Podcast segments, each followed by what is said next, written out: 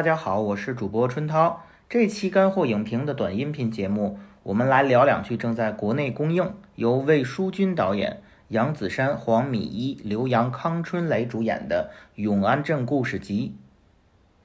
有一种电影子类型叫做元电影，元旦的元，指的是关于电影的电影。大家熟知的，比如日本电影《摄影机不能停》，便是此种类型。这部《永安镇故事集》呢？就将武世贤导演的《独自等待》、张元导演的《看上去很美》和张明导演的《冥王星时刻》任性的作为电影三个单元故事的三个标题。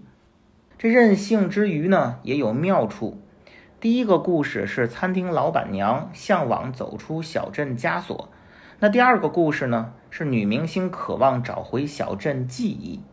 而看上去很美与独自等待两个小标题，即便调换次序，还依然成立。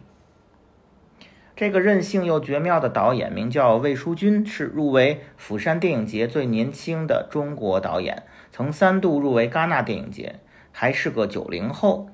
如果去看魏书君早期的戛纳获奖短片《延边少年》，第一感觉啊是根正苗红的学院派。哎，长镜头调度娴熟，手持拍摄沉稳，光影质感真实，题材严肃写实，方方面面都像极了贾樟柯。呃，连魏书君比较受人诟病的隐喻符号略显刻意的问题，都似乎师承贾科长。可如果去看魏书君入围戛纳的另一部电影《野马分鬃》和如今这部《永安镇故事集》，又在学院派的基底下呢，流露出几分。黑色幽默的气质，魏书君本性顽皮的一面，又总在不安分的骚动。打个不恰当的比方，魏书君呢，就更像是一个由七零后老灵魂不断争夺九零后年轻肉体的一个矛盾综合体，而且他居然能够一边互相撕扯，一边共生自洽。或许正因如此，当魏书君在导演创作中产生巨大焦虑之时，会最终选择用一种自嘲解构与严肃拷问共存的方式，让自己与电影达成一种和解。《永安镇故事集》是关于电影的电影，也同样是关于魏书君创作焦虑的电影。那个叫春雷的编剧角色，居然就是电影真正的编剧康春雷本色出演，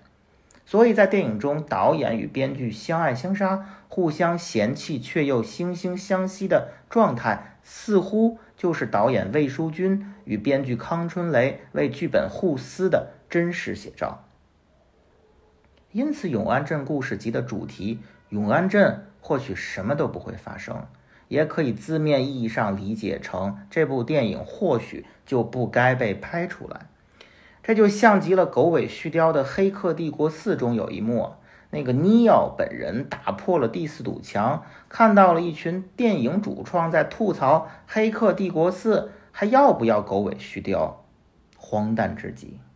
可更荒诞的是，该发生的还是会发生，电影还是要继续，无关。是在电影中还是在电影外？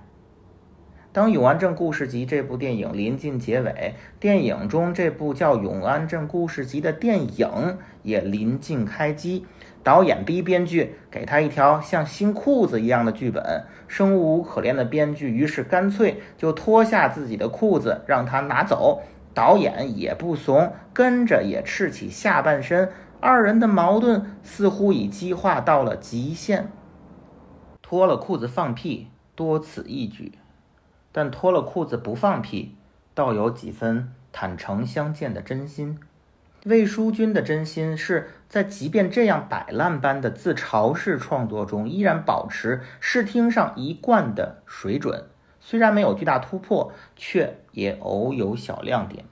比如杨子姗饰演的女明星，在跑出初恋男友家之后，在雾气氤氲的车窗上用手指画出了一个眼睛。可车门打开后，才发现这根本不是一列开往回忆的火车，而是开往剧组酒店的商务车。记忆一下被打回现实。杨子姗走出车门，关闭，画好的眼睛却已落泪。